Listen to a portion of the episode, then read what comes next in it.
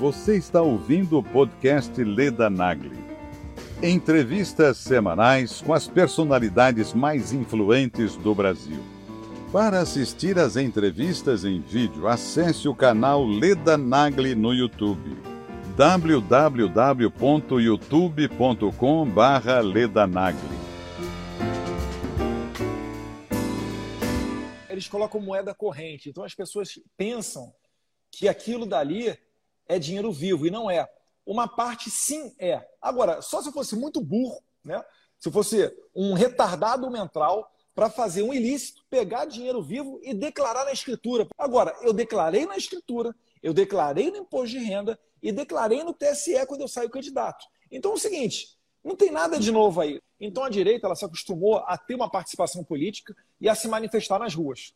Essas ações onde a Polícia Federal é usada de instrumento pelo Alexandre de Moraes, essas ações elas visam inibir um contato mais próximo de empresários conosco. Então a gente está tendo um combo aqui que é o quê? Sucessivos né, revisões para um PIB mais, cada vez mais positivo e o desemprego cada vez mais embaixo. A gente tem expectativa de terminar o ano com desemprego na casa dos 8%. Que bom que você veio aqui ao canal Leda Nagli assistir mais um vídeo. Aproveita, faz um comentário, dá um like, avisa seus amigos, compartilhe esse vídeo e fique à vontade para curtir. Vamos fazer uma live agora com Eduardo Bolsonaro, que está em plena campanha para deputado federal por São Paulo, ele que foi o mais votado da última eleição, está aí na batalha, indo a várias cidades ao mesmo tempo. Ah, olha ele aí. Tudo bem? Tudo bom, Leda? Deixa eu ver aqui mais Vou desativar trás. aqui os comentários só para a imagem ficar mais limpa na hora de passar para o YouTube. E, na verdade, eu cometi um erro com você, porque eu achei que era às 8 horas, louca, entendeu? Entrei aqui e falei, estou esperando Eduardo Bolsonaro. Aí todo mundo me dizendo, o pai dele está na Rede TV. Eu falei, eu sei é... que o pai dele está na Rede TV. Eu sabia disso, eu fiquei até com pena. Eu, eu antecipei uma live para poder liberar os meninos do Gays com Bolsonaro, para eles assistirem a entrevista. E eu esqueci. Boa. Eu tenho uma canequinha do gay com Bolsonaro. Ah, é? Aconteceu que peço desculpa né, inicialmente. do meu canal. Eu... Você devia ter a minha, do meu canal. Pô, Só que aqui manda eu para mim, jovem, manda para mim. fazer ela de cabelo branco. Não, mas eu que peço eu desculpa tenho... inicialmente, porque estava marcado para, se não me engano, terça-feira. E como eu estou pelo interior aqui, acaba que eu, às vezes eu faço um deslocamento mais comprido e, e não conseguiria honrar naquele dia. Então, desculpa, o erro foi meu, mas eu é, te agradeço por me dar a oportunidade de hoje estar aqui contigo. Imagina, eu que estou feliz de você estar aqui. Me conta uma coisa, essa campanha está animada? É?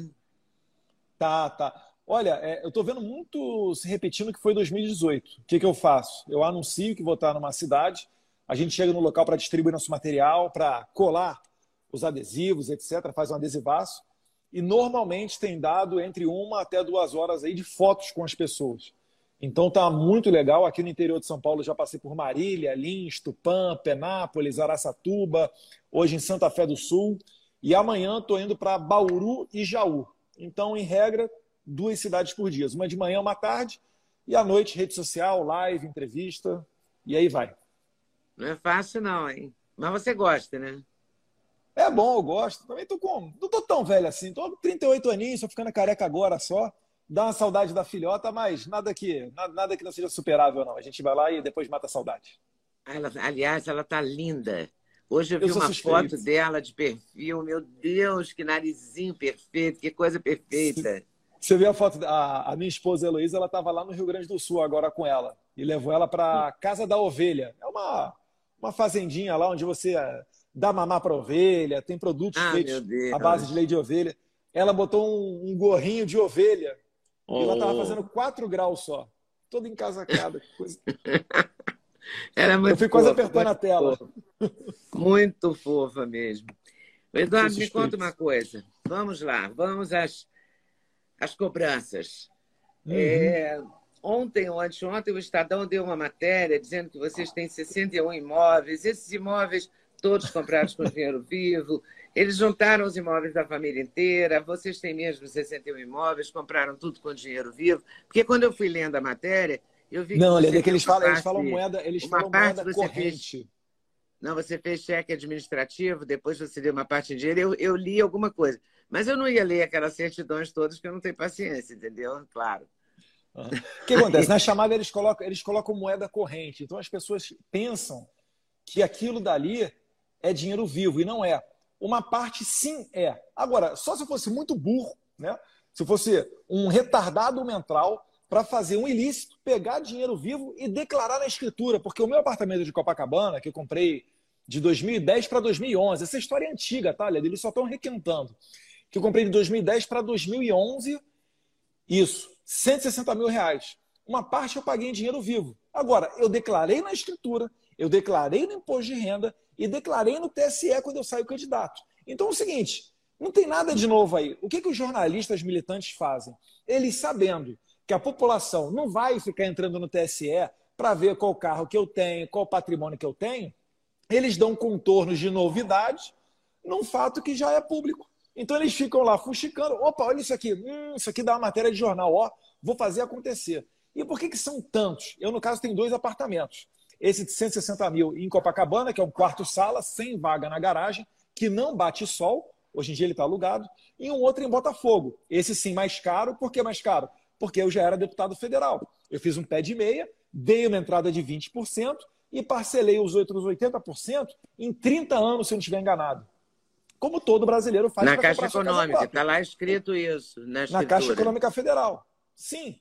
Então não tem nada de anormal nisso. Inclusive, essa militância já fez uma denúncia anônima na PGR alguns anos atrás, foi aberta uma investigação preliminar e foi concluída dizendo que não tinha nada. Então, assim, é lamentável que o Estadão chegue agora, parece que é uma resposta, né? Que o presidente está indo bem, foi bem na sabatina da Globo, foi bem no debate, dá uma resposta tentando botar alguma notícia negativa no ar. E o Flávio, o que, que acontece com ele? O Flávio ele pegava 2, 3%, dava de entrada numa sala comercial na Barra da Tijuca. Você é do Rio de Janeiro, sabe que é uma área em plena expansão, agora até o Recreio dos Bandeirantes. Dava entrada, parcelava o restante. Passava um tempo, o negócio ia começando, a construção ia se, ia se concretizando, ele pegava ali na metade do caminho, ou após a conclusão, vendia, pegava o dinheiro investir em outro imóvel. Então ele ia comprando e vendendo imóvel e assim ia fazendo o dinheiro dele. O Estadão se aproveita disso para falar: olha, dezenas de imóveis, mas a gente não tem dezenas de imóveis. Quem dera eu, né? Mas infelizmente eu não tenho. Gostaria muito de ser tão rico quanto o Estadão fala, mas não sou. É impressionante isso, né? Dá... Eu não sei como é que vocês aguentam, porque, aliás, eu não sei como é que o seu pai aguenta. E é uma das perguntas que eu quero fazer a ele, que ele está me devendo uma live, que a última Olha, que nós fizemos, ele mesmo disse, Leda, eu quero ele fazer dá uma entrevista para você. Ele, ele vai dar uma entrevista para você. Pois é, eu Com quero certeza. que ele dê. Eu, eu sempre faço essa pergunta para ele e não canso de fazer. Como é que ele aguenta tanta pancadaria? Uhum. Eu confesso ele... que eu não teria essa força. O que acontece, Leda? Ele, principalmente depois do nascimento da Laurinha, ele passou a ser muito mais apegado à religião. A criação dele é católica, Todo mundo sabe que a Michelle é a primeira drama. Eu chamo minha madrasta. Ela é, ela é, ela é de perfil evangélico. Então, ele tem cada vez mais frequentado meios evangélicos, meios cristãos. Ele fala que tem por hábito se ajoelhar antes de dormir, faz a sua oração. Né? A Michelle, obviamente, poxa, vive a vida cristã de fato. Então, isso daí é o que eu acho que dá força para ele seguir adiante. Porque às vezes até eu mesmo fico imaginando, né? Poxa, o que, que leva a pessoa a ficar tomando tanta pancada? Porque ele tem tudo para ser uma pessoa o quê? frustrada. Ele faz o certo. Ao invés de colher os louros, ele colhe pancada. Então, isso desestimularia qualquer pessoa natural. Mas a força dele, a gente acredita, vendo sobrenatural. Então, é por isso que ele, que ele aguenta. E outra coisa também, o segredo dele são essas motociatas, os encontros com a população, as chamadas paradas inopinadas. Normalmente ele fazia muito quando ele ia para uma inauguração, alguma coisa no estado, e no trajeto de helicóptero ele pedia para parar num campo de futebol, numa cidade no meio do caminho. As pessoas vão à loucura, né? Ou porque conseguem enxergar o presidente ali que nunca imaginariam ver um presidente na sua frente, e outras temendo pela segurança dele. Né? Vídeo agora em Curitiba, eu pois não sei é. se foi alguma coisa. A imprensa falou que foi um ovo, eu não consegui ver o que, que era, mas que arremessou alguma coisa contra ele. Ele só se esquivou e, e continuou. É, até, esqueci, até esqueci o que eu estava falando. Mas enfim, isso daí recarrega a energia dele. Você estava então, falando quando ele disso, fala com a população, que ele vê o mundo tem. real, ele. Sim. Ele, se, Agora, ele recarrega as baterias. Você, você não conseguiu descobrir o que, que foi? Se foi. Porque uma parte da imprensa dizia que era que o, o, o rapaz é, jogou alguma coisa, atirou alguma coisa. E uma parte dizia que era é, uma, uma simulação. parte falou, falou que foi nada. Foi o que? Desculpa, Leda. Uma pessoa, alguma parte da imprensa dizia que ele jogou um objeto. E parte da imprensa diz que ele só simulou o ato de jogar. Você é. chegou a falar com seu pai? Porque no meio dessa confusão você consegue falar, não, né? Não, não, não consegui. Não, não consegui falar com ele, mas ele já, ele já é bem grandinho, ele sabe o que ele faz. E ele mesmo diz que se for para morrer vai ser lamentável, só por conta da Laurinha, né? Que ainda tem 11 anos de idade, mas que ele entende como uma missão. Então ele não, ele não se permite, Leda, ficar longe da população. Eu acho que esse daí, inclusive, é o objetivo dessas pessoas que ficam fazendo ameaças ainda aqui pela internet, ou esse caso que aconteceu desse, dessa, dessa pessoa aí, desse bandido aí ter tacado alguma coisa nele, ou ameaçado tacar. Eu acho que isso daí é para assustar ele. Porque se ele estiver longe. Qual é, qual é o segredo do impeachment? Como é que aconteceu? Vamos lá, como é que aconteceu o impeachment da Dilma e do Collor? Foi um combo. Não vou entrar no mérito. Foram uhum. momentos de crise econômica e baixa popularidade do presidente. Os dois. Uhum. Com a pandemia, estava se desenhando uma crise econômica clara. E aí o que, que aconteceu? Só faltava baixa popularidade. Mas eu não sei se você vai lembrar, Leda, foram oito finais de semanas consecutivos onde pessoas foram às ruas. Não foram grandes manifestações, algumas delas maiores, outras nem tanto, mas as pessoas iam de verde e amarelo final de semana, um sábado, domingo, em Brasília, algumas vezes em São Paulo, até que um grupo democraticamente junto com uma torcida organizada, a Gaviões da Fiel, né, desceu o sarrafo no pessoal de verde e amarelo lá em São Paulo. E aí o presidente falou: pessoal, não precisa ir às ruas, não precisa se sacrificar nesse momento, não. Pode deixar, tá tranquilo. O que, que os nossos opositores queriam? Eles queriam que não tivesse nenhuma demonstração de apoio ao presidente, para dar a entender que ele teria baixa popularidade e fazer aprovar o impeachment em Brasília sem a participação popular. Esse era o plano do Rodrigo Maia e da turma dele. Só que acabou não se concretizando, porque o presidente ele tomou uma postura de se preocupar não só com a saúde, mas por razões óbvias com a economia. Porque se você não tiver dinheiro para comprar um alimento de qualidade, você vai adoecer, você vai se desnutrir. Isso é óbvio. Você não podia se exercitar, você tinha que ficar em casa e você não tinha que comer. O que, que vai dar nisso? Vai dar em caos. Então o presidente ele fez o auxílio emergencial no primeiro momento, bancarizou vários invisíveis. O ministro Onix Lorenzoni fez um trabalho sensacional nessa pasta e depois o João Roma entrou e trocou o pneu com o carro em movimento. E graças a Deus, eu tenho certeza que Deus é brasileiro. Graças a Deus a gente não chegou numa situação de caos, mas era a expectativa dos nossos opositores, com certeza. Pois é, a expectativa de tirar o presidente Jair Bolsonaro acho que vem desde o dia 1 de janeiro de, sei lá, 2019, né? Sim, é? eu nunca vi pesquisa presidencial em 2019 já. no, um é, ano depois eu, É porque a eleição, a eleição de 2022 chegou lá em 2019, né? Uhum. E foi se há um terceiro turno rolando, né? Essa que é a verdade. É um terceiro turno isso. Sim, e o tempo sim. todo, o tempo todo e tal. É, algumas coisas, é, nenhum governo é perfeito. Então, alguns erros se cometem, algumas coisas dão errado. Teve a pandemia, uma guerra na Ucrânia, também ninguém estava esperando. Nem a pandemia, nem e a guerra. E começou com o Brumadinho. O Brumadinho já começou afetou com o Brumadinho, é verdade. Eu já tinha até esquecido daquela tragédia, meu Deus. Teve óleo no Nordeste. Esquecido de, de relacionar tá, com tá, esse tá. governo, né? Não esquecido sim, da sim. tragédia. A tragédia é inesquecível. Mas de, de, relacionar com o governo eu tinha esquecido. Eu estava pensando sim, só na pandemia. O governo tinha tudo para dar errado. Né? também, né? Muito... Hein? Esse governo tinha tudo para dar errado. Começou, começou com essa, com essa é. tragédia que afetou a. Enfim, foram algumas centenas de pessoas que morreram, lamentavelmente mas ainda teve efeito reflexo econômico. Eu não sei exatamente quanto, mas chegou a afetar até o nosso PIB. Porque muito do que a gente é, aqui no Brasil recebe de investimento é através da venda das commodities, né? são dos minérios, e a Vale é a maior do Brasil. Então, realmente, já começamos, começamos é, com uma tragédia, era independente da nossa vontade, mas foi muito ruim. E tiveram as traições, verdade. No meio do caminho ainda. Muitas traições. Não só de né? parlamentares, Muita... mas de ministros. Pois é, é uma, uma, uma coisa estranha que acontece, né? E continua acontecendo. Você vê, o, ontem, quando a Simone Tebet entrou é, na justiça, não sei em qual TSE, onde é que foi, contra a propaganda que a Michelle aparece.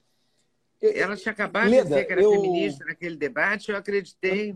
É a feminista que quer menos participação das mulheres nas eleições. Eu não consigo entender. É, Será que é esse pessoal não tem assessoria? Será que eles, eles não conseguem enxergar que, assim, se eu tomar essa atitude, vai acontecer esse efeito?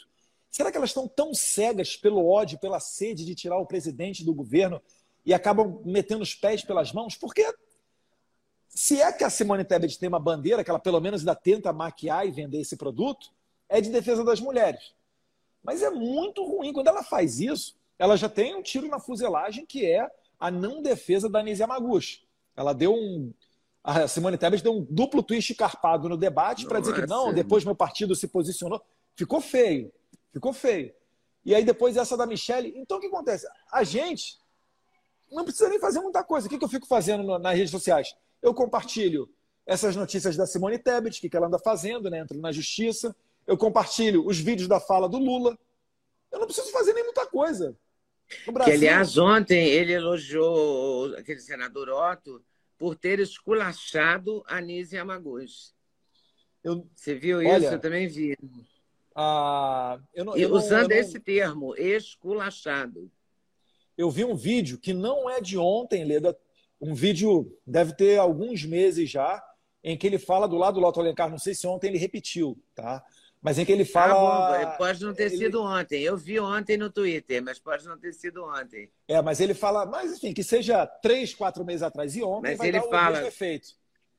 Ele dá os parabéns. Ele dá os parabéns. orgulhoso é do, do Otto ter esculachado a doutora Nise. Será? Aí eu pergunto para você, Leda, que está aí no, no meio do, do pessoal do jornalismo. Será que esse pessoal do Lula ele não fica confortável por frequentemente não ser, é, não ter ninguém para dar um embate nele, para dar um choque de realidade nele, nessas entrevistas. Porque aquela entrevista com o Bonner e a Vasconcelos foi um chá das cinco, vamos combinar. Né? É. Eu não vejo ninguém chegando para o Lula. Lula, olha só, vem cá. Você está falando aí que vai furar o teto de gastos. Você está falando aí que vai liberar o aborto, que vai confiscar as armas, fechar clube de tiro, você deu uma escorregada lá, falou que policial não é nem gente, que pastor é farofeiro. Será que nem consegue chegar para ele e falar que isso daí, até para ele, que é, na minha opinião, um mentiroso quanto mais, não é saudável para a campanha dele? Ou será que ele está garantido na fraude? Ou será que ele vive essa bolha tanto que isso já entorpece a cabeça dele e deixa ele confortável para falar esse tipo de coisa? Porque se o Bolsonaro fala 10% disso, Leda, ele vai preso. É se o Bolsonaro fala que parabéns para alguém porque esculachou uma mulher.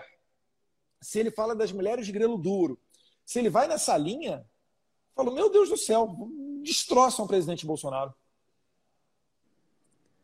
É, são dois pesos, duas medidas em todos os poderes, né, também. Então é muito, muito difícil, eu acho, que deve ser muito difícil. O que, que você espera dessa eleição? Porque o Boulos disse aqui no, numa live que eu fiz com ele, que depois eu coloquei no meu canal do YouTube, que ele quer ganhar de você de qualquer jeito. Ele vai ser mais votado que você. Ele queria até. ele me propôs. É, ele, eles me provocam também. Ele me propôs fazer uma live com você e com ele para simultânea, entendeu? E o que acontece? O Boulos é que o Boulos, ele esse pessoal que não tem luz própria, ele não tem o que apresentar. Né? O Boulos é uma pessoa conhecida por invadir a propriedade dos outros. É uma prática totalmente abominável pelos brasileiros. Ninguém concorda que uma pessoa entre no apartamento ou na casa de alguém passe a morar ali sem ter trabalhado para pagar o aluguel, ou pagar o apartamento, ou construir a casa. Enfim. Então, como ele não tem luz própria, ele procura escalar em cima de mim. E não é só ele, não. Tem vários outros que procuram rivalizar, rivalizar comigo, justamente por essa votação incrível que eu tive na eleição de 2018. Eu não estou preocupado em ser o mais votado, estou preocupado em ser reeleito. Né? Por isso que eu estou gastando sola de sapato. E às vezes, ah, vira e mexe, eu pego alguém falando, ah, você está eleito. Eu falo, não, se eu tivesse eleito, eu estava na praia, gente. Eu não estou eleito.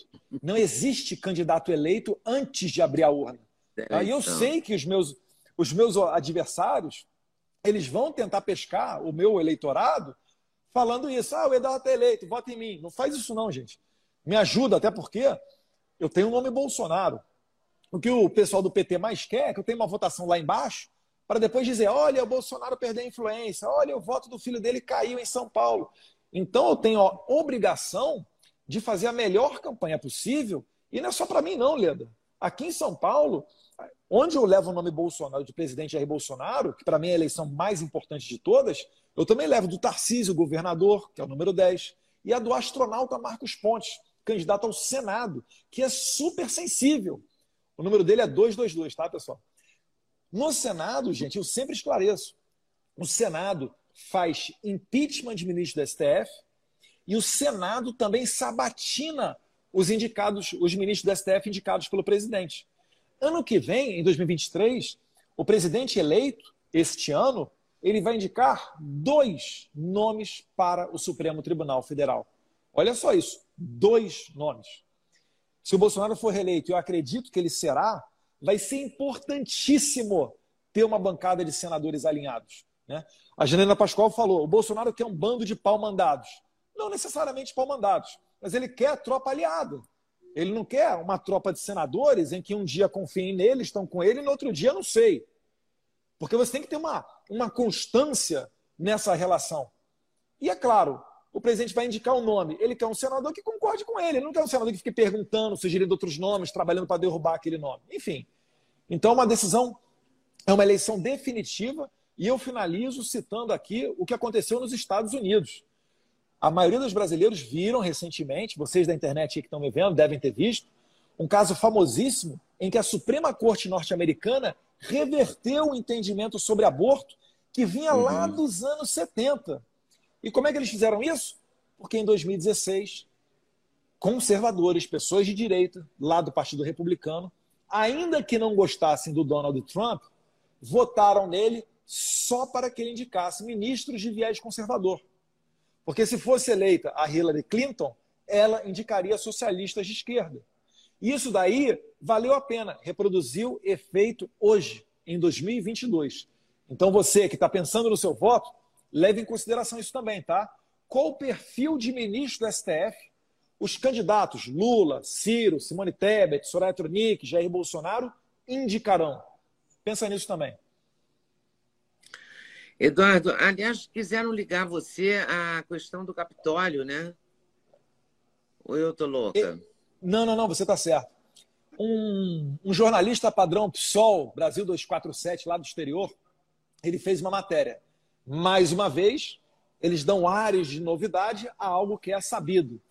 Ele, no artigo que ele escreveu, ele falou: Eduardo Bolsonaro teve encontro com Ivanka Trump na Casa Branca dias antes.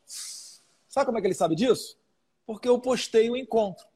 Só que ele bota uma foto onde eu estou saindo da Casa Branca, né? Eu estava inclusive com a minha esposa Heloísa, com a minha filha, a minha filha enrolada assim, não estava frio pra caramba lá, ela estava enrolada em umas mantas e eu tô saindo, parece até que é uma foto de câmera escondida, sabe?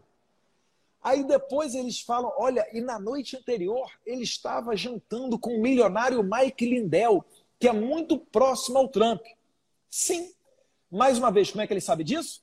Porque eu postei nas minhas redes sociais. Eu estava no hotel, na fronteira com Washington DC, mas só que do lado da Virgínia, onde o lockdown era mais suave do que lá em Washington DC. E o jantar que a gente fez foi onde? No hotel que a gente estava. Estava com mais dois ou três conhecidos. O Mike Lindell, que é esse milionário, né, ele tem um produto chamado My Pillow, é o meu travesseiro, que é famosíssimo lá nos Estados Unidos. Uhum. Chegou para comer com a gente. Estava cheio de gente ali pró-Trump, ele tirando um monte de foto para tudo quanto é lado. E aí esse jornalista vem falando que é um encontro secreto para confabular a invasão do Capitólio. Ora, aquela questão do Capitólio Todo mundo sabe, foi uma manifestação que foi longe demais. Só isso. Infelizmente morreu uma mulher baleada, entrando lá um policial legislativo baleou e morreu essa, essa manifestante, que era inclusive da aeronáutica. Agora, aquilo dali teve zero organização. Tanto que na mesma noite que ocorreu a tal invasão, os estados conseguiram referendar o resultado das eleições e foi proclamado Joe Biden presidente.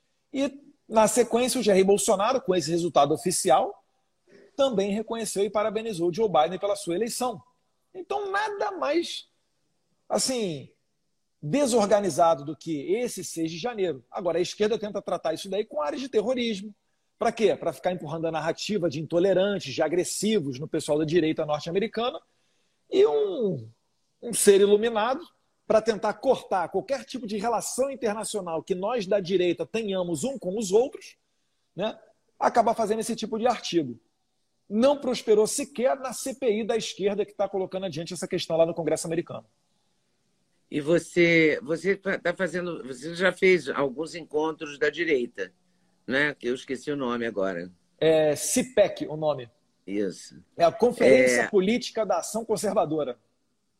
O, os conservadores passaram a ter voz, sempre existiram, claro, mas não tinham voz nenhuma. Passaram a ter voz a partir da campanha do Bolsonaro, né? E a partir da, da eleição Sim, dele. Eu, eu traço um, um movimento né, que vem de 2013, quando as pessoas foram para as ruas, inicialmente, protestar contra o preço das passagens de ônibus. É, e depois isso se transformou em um turbilhão.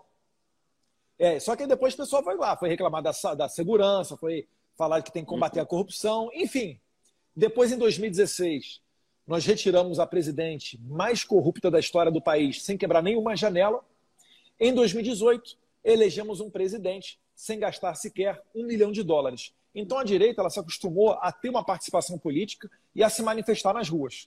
Esse movimento, Leda, é inclusive o que eu uso de base para dizer que este ano eu tenho a certeza que nós vamos eleger um Congresso ainda mais conservador do que esse de agora. Esse Congresso de agora, vai lembrar, não foi aprovado nada no Congresso de ideologia de gênero, de desarmamento, desse tipo de coisa. E eu acho que ano que vem vai melhorar ainda mais. Relembro também que foi esse atual Congresso que aprovou na Câmara dos Deputados o fim das saídas temporárias dos presídios. Algo que sempre é foi pedido pela população e as pessoas não entendiam como é que não era aprovado. Enfim, cada vez que a esquerda vai tendo o seu tamanho real que é uma minoria dentro do Congresso, melhor a vida do brasileiro vai caminhando. E é um movimento que eu vejo que não tem como brecar. Mas a cada momento a gente sente reações muito fortes. Por exemplo, ontem eu vi um rapaz do Instituto de Pesquisa falando que, que era impossível ele garantir é, qualquer coisa na medida em que há um voto envergonhado, há um voto é, que não é declarado no Bolsonaro. E ele é uma pessoa muito, eu não sei o nome dele, mas ele é tipo muito é, elogiado pela imprensa, pela grande imprensa. E ele dizia isso. Hoje, e cada dia a gente vê uma coisa nova, né? Tem que deixar o celular com o mesário, não pode ter arma. Eu não tenho arma, então não estou nem legislando em causa própria, não. Mas não pode andar armado perto da zona eleitoral aí tem que deixar o celular. Eu fico me imaginando a cena, porque é claro que eu não vou deixar meu celular com o mesário, mas eu simplesmente não vou levar o celular, que é o mais prático para mim. Eu, acho... eu vou uhum. preferir não levar, porque aí eu não tenho que ficar deixando com o mesário, que vai que o mesário levanta, o celular não está lá, não sei. Aí eu falei, eu não vou levar e pronto. É, e resolve essa questão. Mas hoje o, o Alexandre de Moraes. Mas isso vai aumentando a desconfiança das pessoas. Criou uma outra coisa, ele criou uma BIM. Ah, eu ele vi uma criou... notícia dessa, mas eu não li. Sim. É, ele criou. Eu, eu tenho, eu fiz um print porque eu tenho um clube chamado Clube da Notícia e eu fiz um Instagram desse Clube da Notícia. Ele criou um serviço secreto dentro do TSE com o poder de adotar medidas. E esse, esse grupo tem eh, gente da PM, porque ele se encontrou, lembra que ele se encontrou com os comandantes da PM? Isso também nunca não aconteceu lembro, nas, Nunca um presidente de TSE se encontrou, isso eu ouvi na Jovem Pan, que nunca um presidente do TSE tinha encontrado com, com agentes, com, com comandantes da PM. Mas a notícia do, do que ele criou não está nem na primeira página, sabe? Porque a primeira página do uhum. site só está dando pesquisa, porque é uma, um frisson pesquisa, né? Pesquisa é, the best, assim, é, é, o tempo todo pesquisa. Né? Tem cinco é, é, manchetes, realmente... todas são pesquisa. E eu... Mas agora, dá, dá uma... aumenta a suspeita das pessoas, assim, por que, que ele está tomando essas decisões? Será que é porque ele quer fazer uma narrativa de que há um golpe em curso? Por conta da, da violência daí? das eleições. Qual violência? Por que, que o TSE não adotou essas medidas quando um presidenciável foi esfaqueado em 2018? Por que, que eles não proibiram as facas de ir, né, as pessoas irem com facas para dentro da, das sessões eleitorais? Isso daí é assim. O que acontece?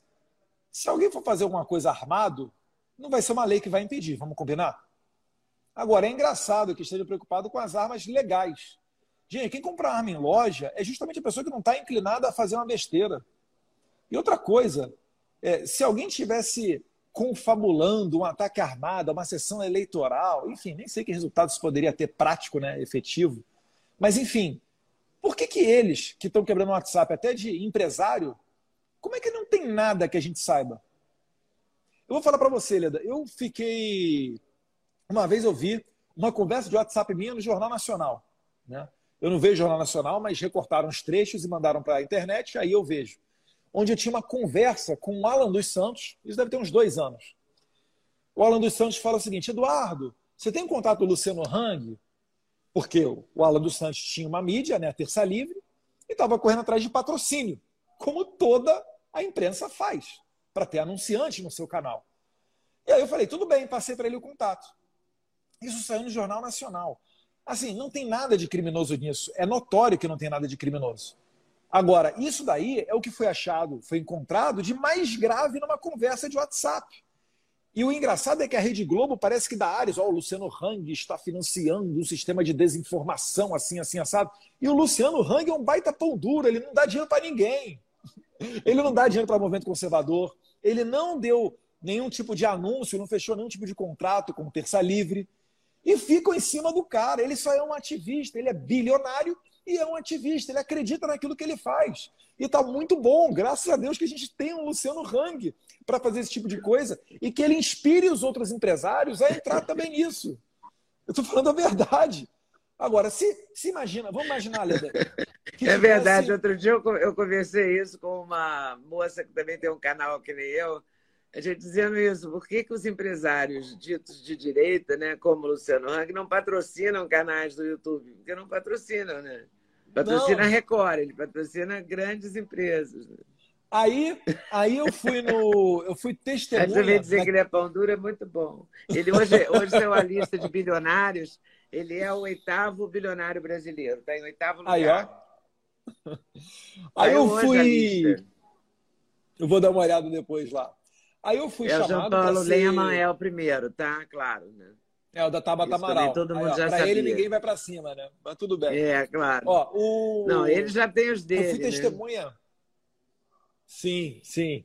O Rigoni, a Tabata Amaral, o Mitrô. É, é a equipe dele lá, deles lá do Renova. Mas vamos lá. Eu fui testemunha depois no inquérito dos atos antidemocráticos. Né? Eu não sei do que, que é antidemocrático, é a definição, mas estava eu lá. E eu falei com a delegada Denise, está licenciada agora por motivos pessoais, mas era até então a delegada que sempre cumpria as ordens do Alexandre de Moraes. E em determinado momento ela começou, Eduardo, você conhece fulano? Falei, não. Ciclano? Não. Fulano? Tal, tal. Não conhecia ninguém. Só conhecia o Luciano Hang. Aí eu perguntei, doutora, quem são essas pessoas? Aí ela falou, ah, não, esse aqui é dono de uma rede de restaurante. Esse aqui é dono de uma rede de academia. Esse aqui é dono. De... Era o que acontece? Eram grandes empresários milionários. E aí eu falei para ela: tá vendo, doutora? Se nós fôssemos organizados, era para todo mundo estar tá financiando os movimentos conservadores. Não tem nada. E seria legítimo se estivessem. Então o que, que eu percebo? Eu percebo que essas ações, onde a Polícia Federal é usada de instrumento pelo Alexandre de Moraes, essas ações elas visam inibir um contato mais próximo de empresários conosco. Inibir financiamento de campanha de Jair Bolsonaro, inibir financiamento do CIPEC, de uma mídia como Terça Livre, para que a gente não consiga fazer o movimento se sustentar. Porque lá nos Estados Unidos, a base dos movimentos tem grandes doadores e tem pequenos doadores. Isso daí faz a coisa acontecer. Porque, por exemplo, você falou do CIPEC. CIPEC é o maior evento conservador do mundo. A gente trouxe em 2019 para o Brasil. Isso envolve um custo. A última entrada agora foi cara a entrada, porque a gente não tinha outro meio de financiamento. tinha alguns doadores, mas não dava para cobrir o evento todo. A gente teve que cobrar uma quantia ali, no meu entendimento, até grande das pessoas. Graças a Deus foi correspondido. Mas se não tiver dinheiro para alugar o local, para ter passagem de avião que está muito cara para o palestrante vir, se for um palestrante internacional, pior ainda, alimentação, estadia, isso tudo é não é barato. Tudo é custo. Qualquer evento é muito caro. Sim, sim, sim. Banner, produção, se tiver site envolvido, aí tem credenciamento, segurança da entrada, enfim. Então, é, é, o que eu vejo nessas ações é nos transformar em pessoas altamente indesejáveis, né? De fazer parte do convívio social dos outros, porque os outros podem ter a, a visita do Uber da Federal de manhã. Falando em Uber da Federal, o senador Randolfo Rodrigues. É, é, o PGR, entrou... ministro da STF, Randolfo Rodrigues. É, ele, ele, ele apresentou um, uma ação na corte para investigar as supostas compras de imóveis da família Bolsonaro com dinheiro vivo. É, ele se dá um espirro aqui, se dá um peido, ele vem cheirar e depois entra no STF. Ele, é, o portal UOL diz que a ação que o senador pede seja tomada depoimento de Jair Bolsonaro e todos os seus familiares, inclusive da mãe do Jair Renan, né? Ah, tá, Chama-se tá, Ana Cristina, é. Sim. Ela também. O Mendonça será relator da ação contra a compra de imóveis, mas o, o Toffoli é relator da ação contra a suposta interferência de Bolsonaro na ABIN. Ainda estão nisso, né? Na ABIN? É. Né? Tá aqui. Chama da Polícia Federal. Era que a, a, da Polícia Federal, pelo menos, era do Moro, né? O Moro saiu do, do Ministério da Justiça falando que a prova é que Bolsonaro protege os filhos está na fita lá da reunião reservada com os ministros. Eu até agradeço, Moro, obrigado, Moro, porque quando veio a público aquela reunião reservada, as pessoas falaram que o Bolsonaro estava reeleito. Né? Inclusive, está na hora de resgatar esse vídeo para usar na eleição. E não tinha nada. Agora, da BIM eu não sabia. Tem da BIM também? É, é o que está aqui na CNN. Tem essa, essa informação. É tanta, é, são tantos processos também e tantas vezes se entra na, no, no, no Supremo para pedir alguma coisa contra uhum. né, o Bolsonaro. São muitas, muitas ações. Só mais, um dia, só mais um dia normal na nossa vida. Desconfiem quando o senador DPVAT parar de fazer isso ou começar a nos, a nos elogiar. Enquanto pessoas do nível dele estiverem nos criticando, entrando na justiça, está normal.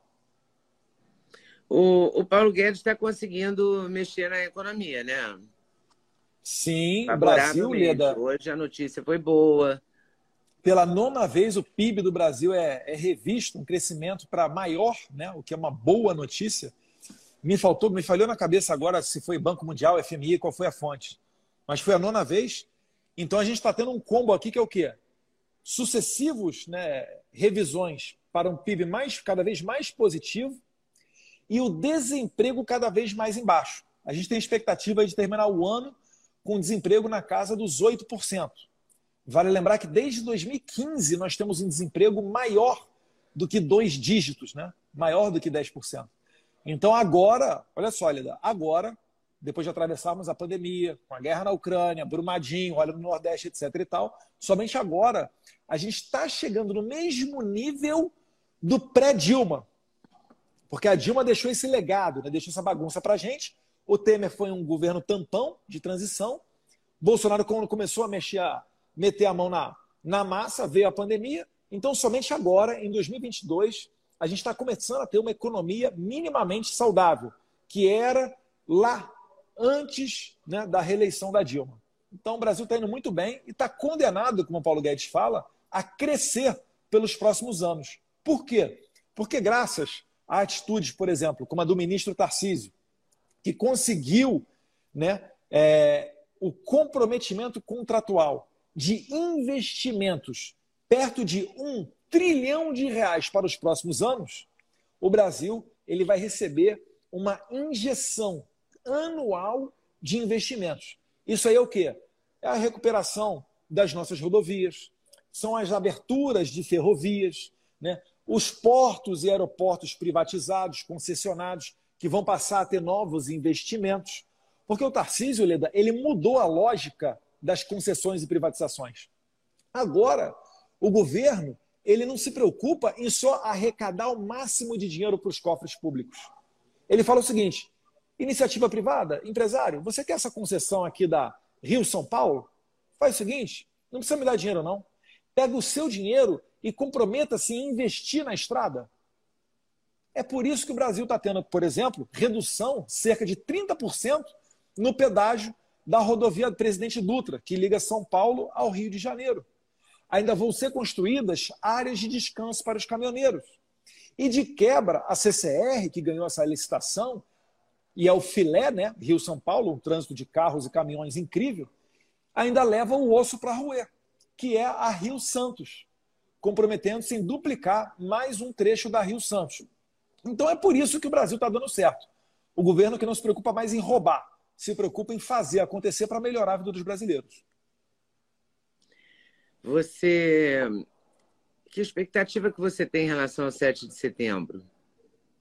Lieda, eu acho que vai ser gigantesco. Eu acho que vai estar no mesmo nível do 7 de setembro do ano passado. Eu aqui, todas as cidades que eu passo aqui, que eu te falei, né? Lins, Marília, Tupã, Pompeia, muito frequente, na maioria delas, alguém que vem bater uma foto comigo fala: Eduardo, daqui vão sair dois ônibus, três ônibus, quatro ônibus para ir para a Avenida Paulista. Então, com esse termômetro, certamente também a gente vai ter uma audiência grande no Rio de Janeiro e em Brasília. Tem gente saindo aqui do estado de São Paulo para ir de ônibus a Brasília para levar né, as pessoas a se manifestar. Então, eu acho que vai ser gigantesco, Leda. Não adianta o, qualquer medida que seja tomada que eu acho que vai ser muito grandiosa. Hoje proibiram os caminhões de entrarem na esplanada. Não adianta. Não adianta. As pessoas vão do mesmo jeito, com ou sem caminhões. Agora, eu pergunto, qual o perigo que o caminhoneiro traz? Os caminhoneiros foram ano passado. Estava, de repente, um clima tão ou até mais tenso do que o atual, na né? instabilidade política entre os poderes. Fizeram o quê? Fizeram nada. Foram lá, levaram as suas bandeiras do Brasil, buzinaram e depois retornaram para casa.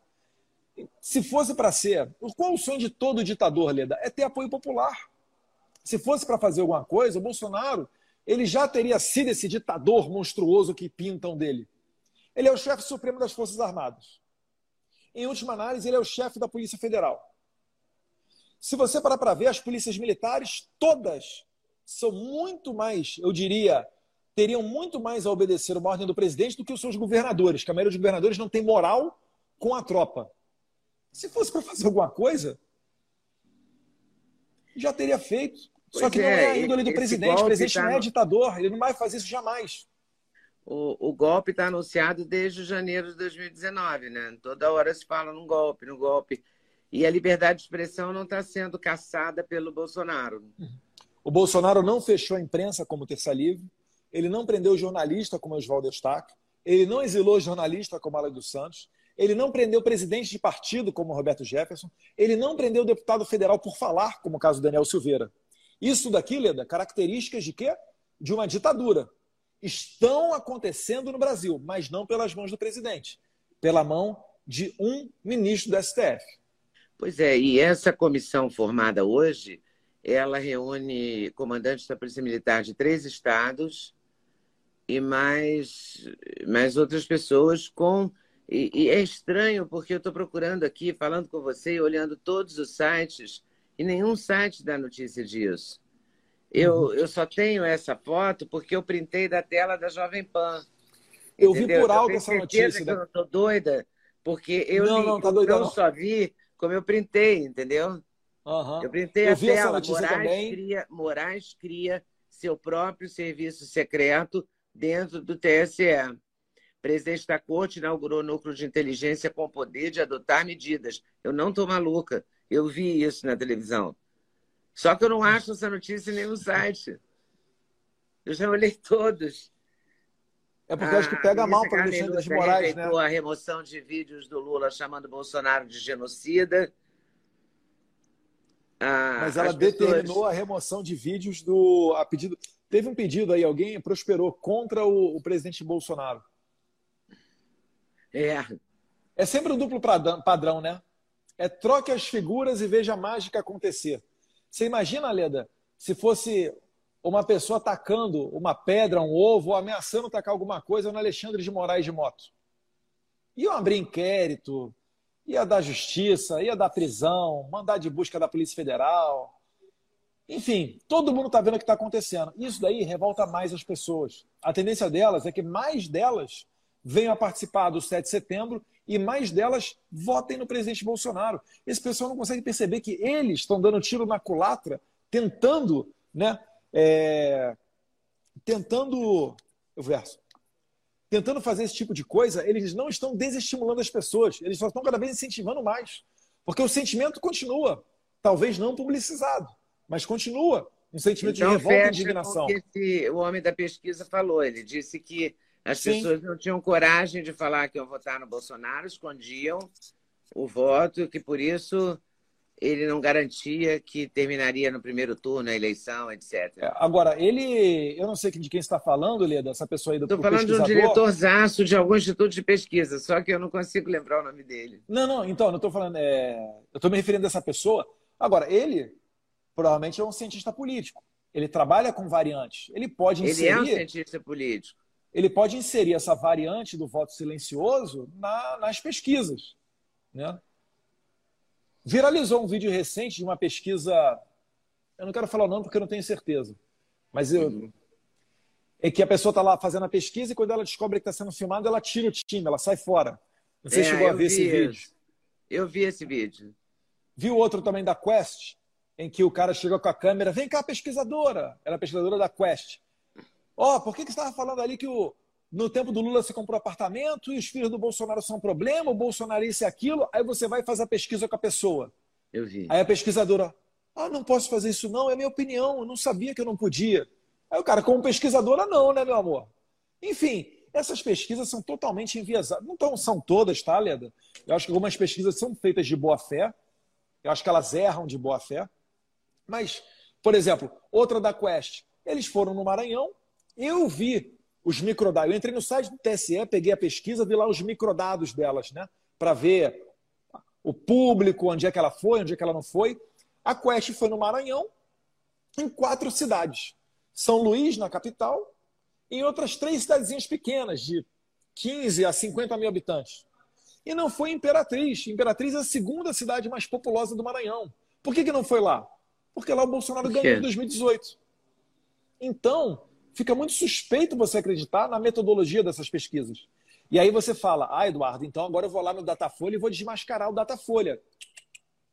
O Datafolha sequer disponibiliza as cidades em que eles vão.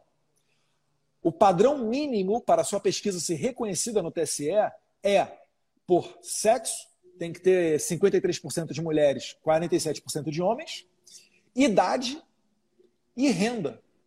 Então, como o, o, o, quesito da cidade, a localidade, ela não está inclusa como um critério mínimo qualitativo do TSE, o pesquisador pode ir para a cidade que ele quiser, que ainda assim o TSE vai regulamentar, vai é, reconhecer pesquisa. aquela pesquisa.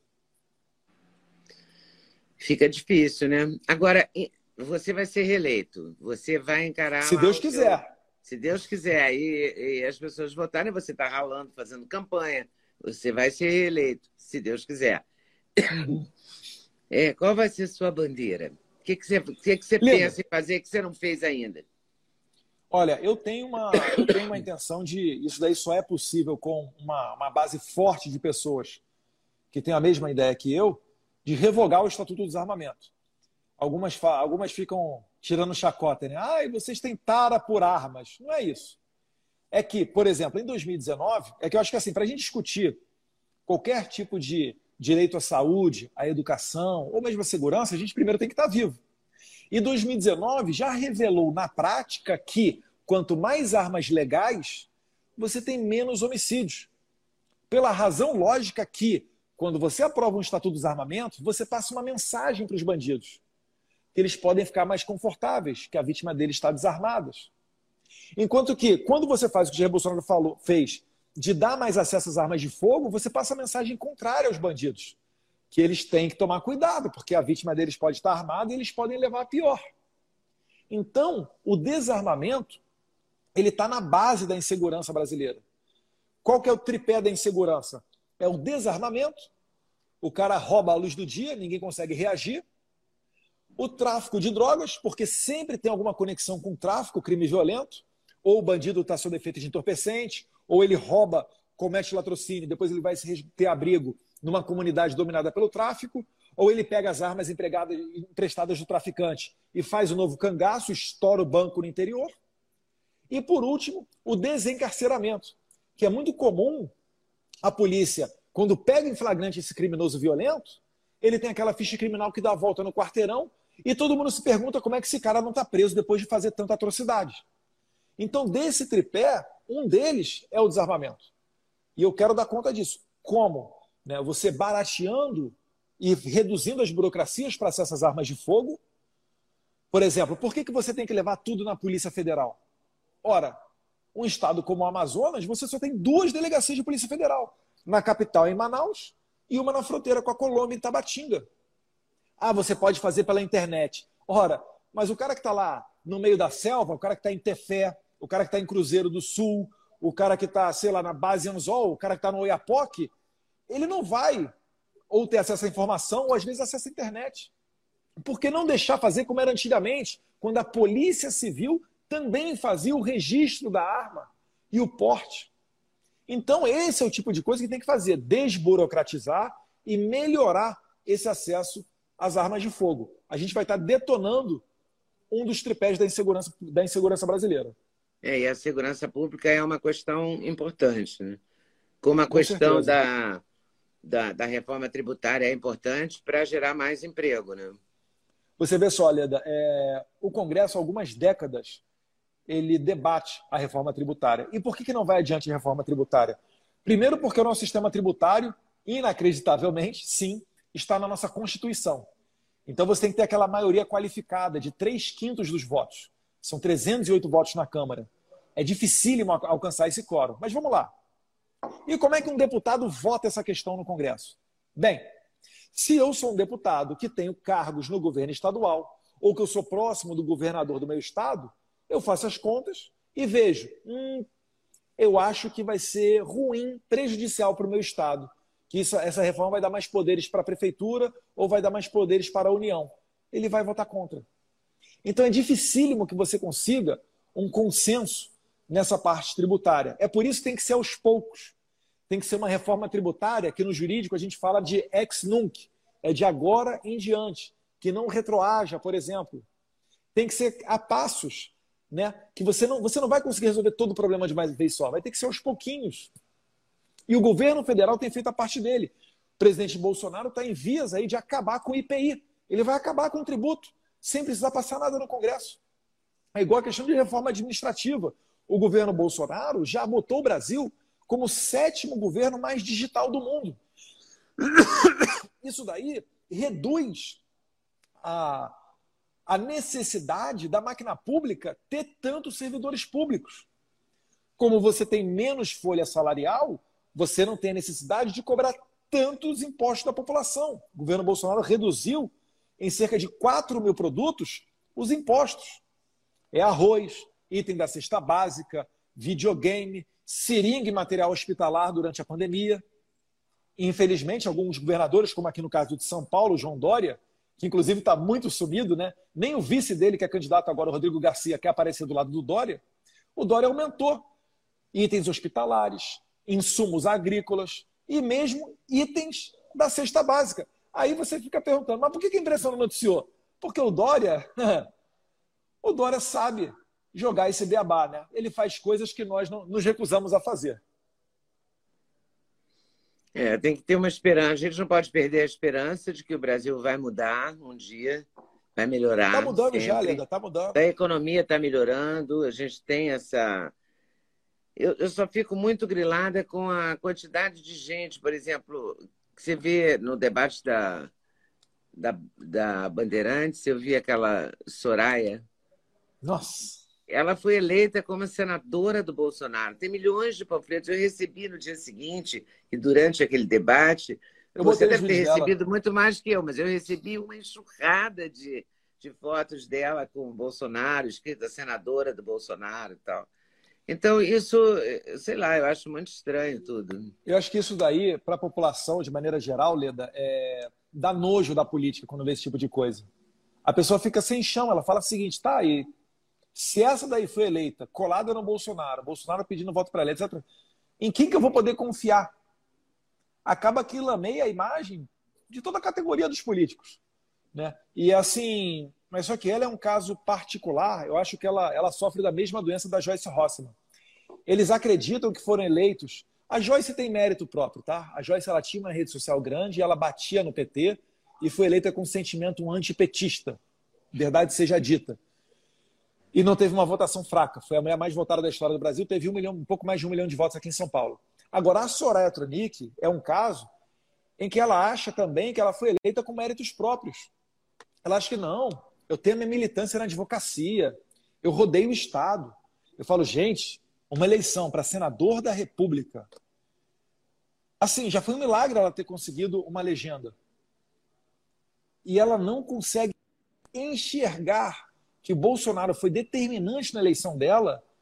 Isso é uma beira à esquizofrenia. E ela não viu o que, aconteceu com o Witzel, com o que, aconteceu com Dória, com esse pessoal que quis ser presidente. Está acontecendo, foi... porque hoje saiu uma pesquisa, saiu hoje uma pesquisa no Rio, o Witzel está abaixo da linha de votação, assim, sabe? Eu vi, eu, eu, vi anteontem, eu descobri que ele era candidato, eu falei, meu Deus do céu, como é, que ele pode concorrer? E ele está concorrendo. Não, será que ele não tem ele um tá problema familiar suficiente, um problema judicial suficiente? É inacreditável. É simplesmente É estranho, porque algumas pessoas são empichadas e podem, podem concorrer. É o caso dele. Não sei se é porque é mesmo. E alguma, o Roberto Jefferson não pode, acho que o Eduardo Cunha não pode, né? É. O Eduardo Cunha está recorrendo. Que a Dilma tinha ainda. sido. Sim, sim. A Dilma, ela foi o primeiro caso que eu vi de um político que sofreu um processo de impeachment, de cassação, e que não perdeu os direitos políticos. Porque isso daí sempre foi é, um efeito reflexo obrigatório. É, o Lewandowski limpou a barra dela naquele momento, né? Mas até então, sempre foi. É. Por exemplo, o Collor foi empichado e tomou oito anos de suspensão nos seus direitos políticos. Isso sempre foi um efeito obrigatório da sentença de cassação. E no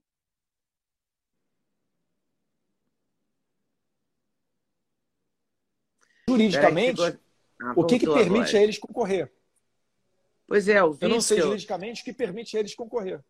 Também não sei, mas o Ciro Garcia, do PSTU, que é candidato no Rio de Janeiro, desde que eu fazia o jornal hoje, ele é candidato a algum cargo no, no Rio de Janeiro. Eu conheço, já entrevistei ele várias vezes, sempre pelo PSTU. Ele está empatado com o Witzel com 3%. Não, ele, deve, tá estranho. ele deve estar à frente do Witzel. Ele é PSTU, ele é pequenininho, mas ele tem aquele pessoal mais radical, aguerrido. Ele sempre fica naquele tem, 3% Ele é candidato toda vez, ele é candidato é. em todas as eleições. E, ele, mas aqui tá, no Globo está dizendo que ele está marcaram 3%. E é inacreditável, porque ele foi eleito com uma votação muito expressiva, né? Uhum. E, e, é engraçado. Claro que foi uma, uma influência eu... do Bolsonaro também. Ele agarrou no meu irmão, no Flávio, lá no Rio no de Janeiro. Flávio. Mas é, é, é, engraçado por quê? Porque essas pessoas, qual é o, o, o rótulo que elas levam? São de outsiders, são de pessoas fora da política. Ele tinha tudo para ter um mandato independente, peitando o sistema, escolhendo o seu secretariado, tal qual Bolsonaro escolheu seus ministros. Ele tinha a bola na marca do pênalti. Ao invés dele chutar para o gol, ele pegou a bola e fez um gol contra, sabe? É... E tudo por uma questão de vaidade. Fala, inclusive, que o Witzel andava com a faixa presidencial dentro lá da sala no Palácio Laranjeiras, né, se imaginando. Eu estou falando sério, Leda. Pessoas falam olha, ele fazia isso, ele já se imaginava e se projetava como presidente no primeiro mês de governo estadual dele. O Dória é a mesma coisa. Será que eles não percebem que uma pessoa, um governador que faça um bom mandato no Rio ou em São Paulo, que seja reeleito, essa pessoa se posta como um virtual presidenciável para 2026? Será que eles não conseguem enxergar que eles teriam um futuro brilhante na política se seguissem com, com aquela proposta de campanha que os elegeu? É muito bizarro, é muito bizarro. É, aqui se fala no momento que o Tarcísio seria o. Se eleito governador de São Paulo, seria o sucessor do, do do Jair. Eu acho é, que tem tudo para isso ala acontecer. fala que você, um pessoal fala que você é que é o cara, que seria o sucessor do Jair. É o Tarcísio, Tarcísio, é o Tarcísio. Você pode esperar, né? o cara não. tem 38 anos, pode esperar. Posso, né? posso esperar. Não, não tenho ambição nenhuma de ter esse cargo. Eu vejo de perto o quanto que meu pai sofre. Se tiver outra pessoa com o mesmo espírito do meu pai para sofrer no lugar dele, a gente vai agradecer muito. e ele sofre mesmo? É a vida inteira ocupada com isso daí. Leda, você não, você não tem noção, né? Eu tenho porque eu sou filho.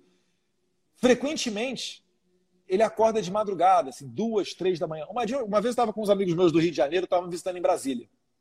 Aí estávamos lá batendo papo, etc., entrando madrugada dentro. Duas horas da manhã vem o assunto de Jair Bolsonaro. E eu falei isso, né? Eu falei, ô oh, pessoal, não duvida não, porque ele às vezes acorda de madrugada, ou a gente recebe o WhatsApp duas, três, quatro da manhã do presidente. Aí, ah, não sei o que e tal. Peguei o telefone. Ele estava online. Eu liguei e ele atendeu, duas e pouca da manhã. eu falo que ele, ele vai parcelando o sono dele. Então é uma vida totalmente dedicada ao trabalho. Né? Se o dia tivesse 30 horas, eu tenho certeza que seriam 30 horas para o trabalho. Ele só dorme porque é obrigado, mas ainda assim dorme muito pouco. Né? Você vê até a, pela, pelo rosto dele, pelas fotos, você vê o é. quanto que ele envelheceu tão Ele envelheceu muito, é verdade. Agora, eu acho que ele devia tomar mais cuidado com a segurança. Vocês já aconselharam ele? Todos os Depois dias de alguém ontem, fala isso para mim. Eu fiquei muito assustada. Todos os dias alguém fala isso para mim, Leda, mas eu já passei dessa fase. Né?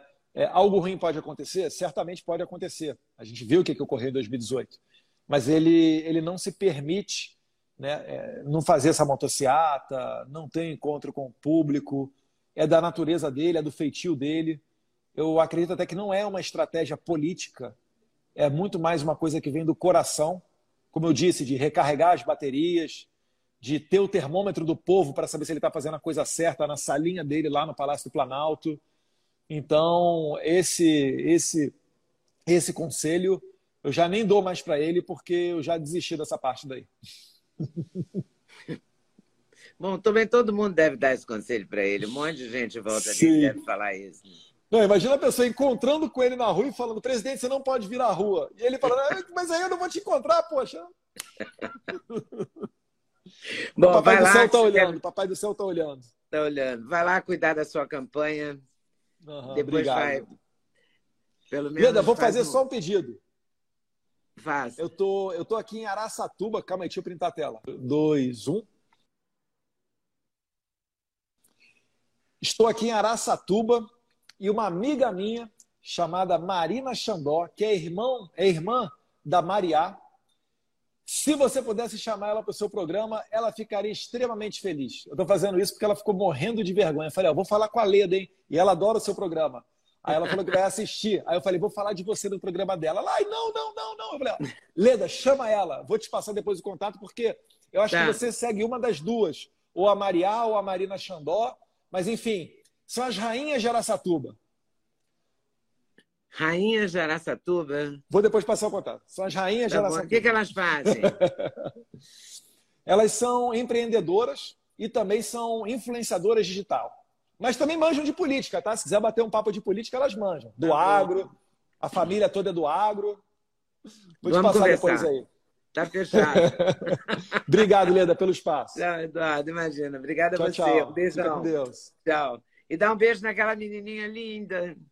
E você na netinha aí, que é a, a Sabrina, que é linda, da Araçatuba, a Sabrina essa Penápolis, Araçatuba? Não, você foi na casa, você foi na terra da Sabrina, que é Penápolis. Penápolis, né? É, alguém tinha falado. Mas tá linda também a filha do Duda. Tá mesmo. Um beijo. Beijo, Leda. Tchau, tchau.